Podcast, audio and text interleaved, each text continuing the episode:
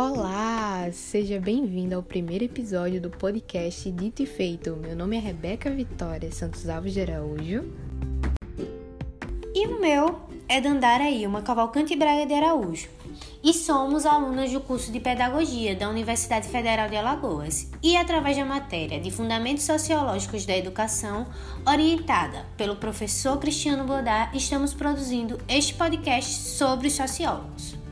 E no episódio de hoje nós vamos falar sobre um jurista, economista e intelectual considerado um dos fundadores da sociologia, que criou um método de estudo sociológico baseado no que ele chamou de ação social. Ele também ficou conhecido pelo trabalho Sociologia das Religiões, ninguém mais, ninguém menos que Max Weber.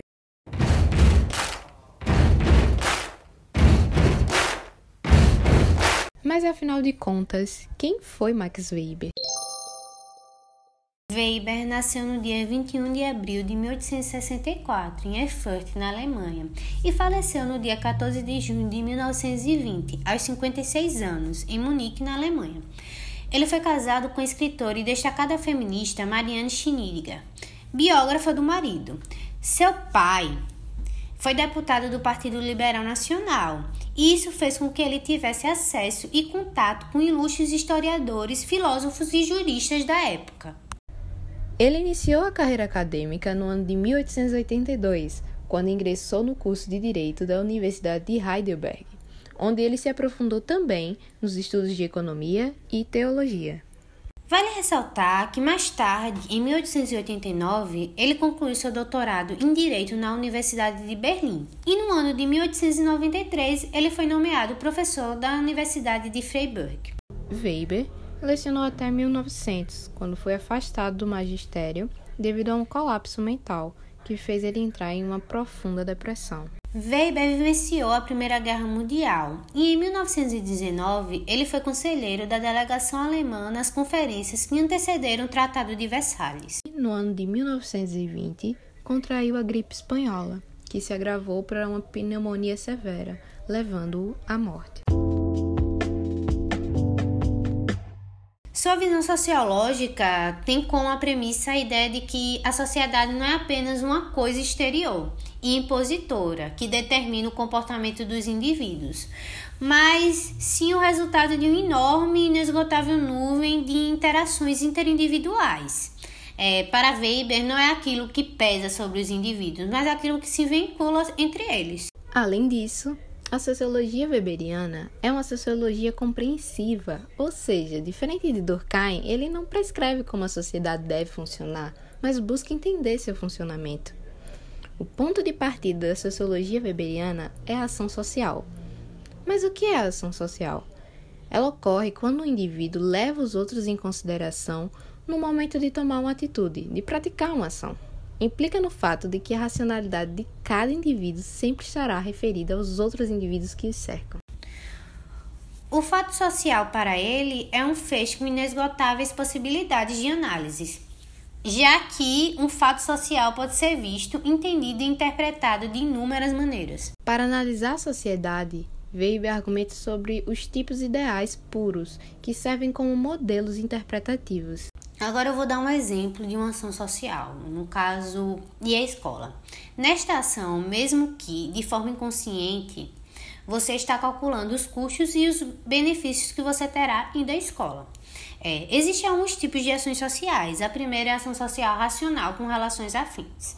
É aquela que se orienta por meios tidos como adequados, subjetivamente, para obter fins determinados. Por exemplo, ir à escola com o objetivo de conseguir o diploma e ingressar na universidade, por exemplo, para ter uma carreira profissional e se especializar em determinada área. Também temos a ação social racional com relação a valores um exemplo disso seria frequentar a escola calculando a importância que sua família dá à educação.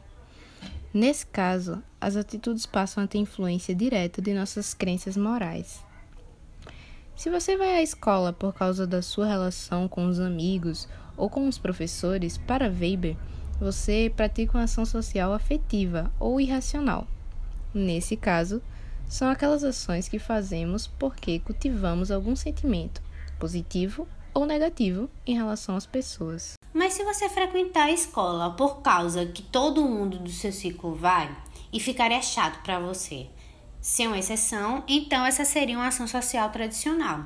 Daí chegamos ao entendimento melhor do que seja a sociologia, que ele chama de compreensiva. Trata-se daquela que se refere à análise dos comportamentos movidos pela racionalidade dos sujeitos com relação aos outros.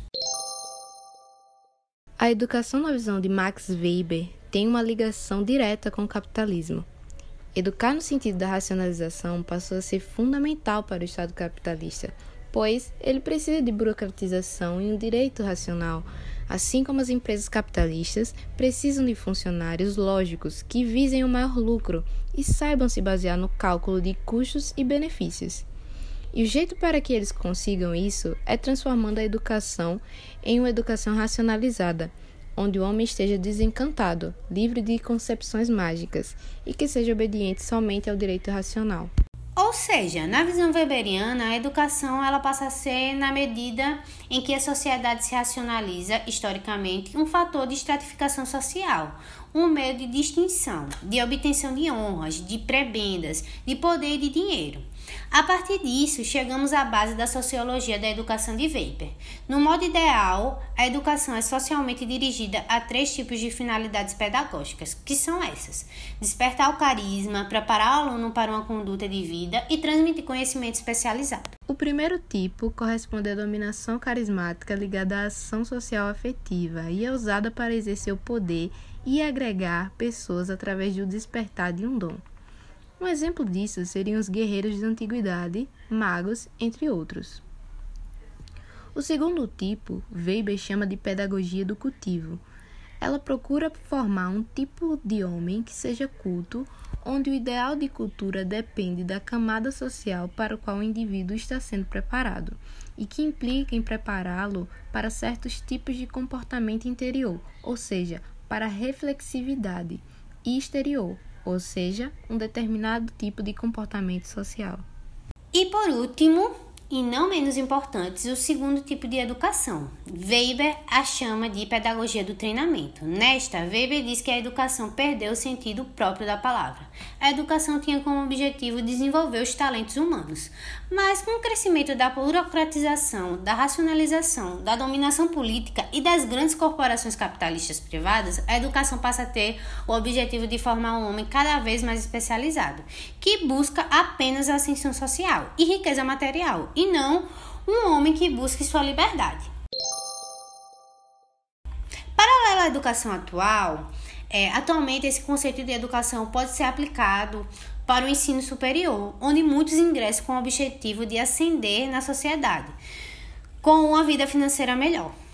Um outro exemplo dessa educação da racionalização são as escolas técnicas que preparam os alunos para uma especialização profissional, um papel dentro da sociedade capitalista. A grande contribuição de Weber para a educação está em sua abordagem, quando enfatiza que a educação é o instrumento necessário para um processo amplo de socialização. Em Weber, existe um conceito amplo de educação que engloba vários setores: a educação religiosa, familiar, carismática, filosófica, literária, política especializada.